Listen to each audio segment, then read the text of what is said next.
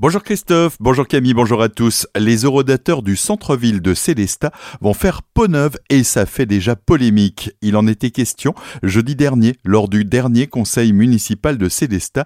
En effet, en parallèle de leur installation en mars prochain, une nouvelle tarification va voir le jour. Cette dernière sera croissante en fonction de la proximité avec l'hypercentre. L'objectif affiché est d'augmenter la rotation des véhicules.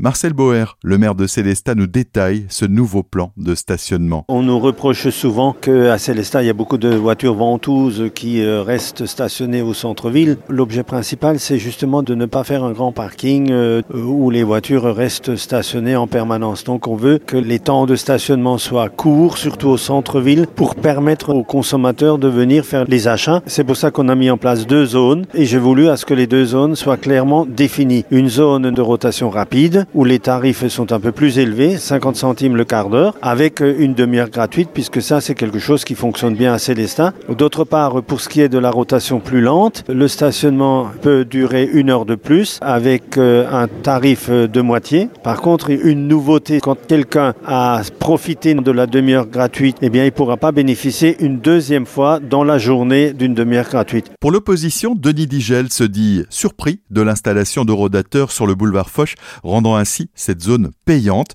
De son côté, Bertrand Godin regrette que ces modalités de stationnement payant n'aient pas fait l'objet d'une concertation de la population. Autre point de crispation, la cession du bâtiment de la porte de Strasbourg au profit d'un promoteur parisien pour créer 12 à 16 logements dans le centre ancien. Pour l'opposition, là aussi, Jean-Pierre Haas s'interroge sur le tarif de vente anormalement bas permettant à son acquéreur de faire du gras selon ses propos. Pour Caroline Reiss, c'est un bien public de plus vendu par la ville en indiquant, je cite, vous serez le maire qui a fait passer le plus de biens du public au privé. Retrouvez l'article complet sur notre site azur-fm.com. Après deux années d'absence pour raison de Covid, c'était le retour très attendu de l'élection de la reine de Célestat sous la houlette des Machores, l'association carnavalesque. La salle des Tanzmatten affichait complet et l'ambiance était à son comble. La deuxième dauphine, Analia Munoz, a 24 ans. Elle habite Rorschwir. La première dauphine s'appelle Léa Brown. Elle a 25 ans. Elle habite Onenheim. Quant à la nouvelle reine, elle a 17 ans. On l'écoute. Je m'appelle Yelina Clad, j'ai 17 ans. J'habite dans la vallée de Villers. Je suis actuellement en première ASSP, accompagnement soins et services à la personne, au lycée Jean-Frédéric Oberlin Strasbourg.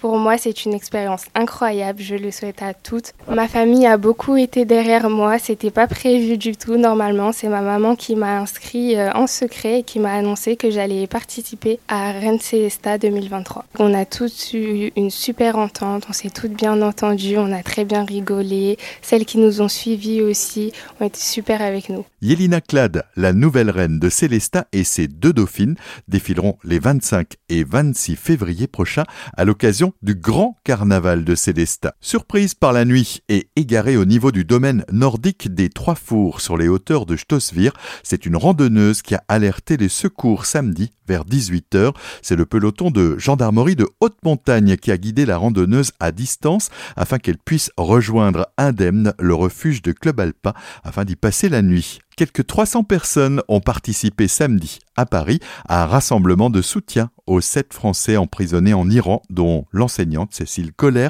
originaire de Soultz, et Fariba Adelka, chercheuse ayant fait ses études à Strasbourg.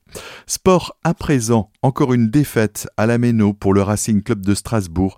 Malgré une ouverture du score de Kevin Gamero à la 20e minute de jeu, les Bleus et Blancs se sont fait rattraper par Toulouse avec un doublé de Dalinga.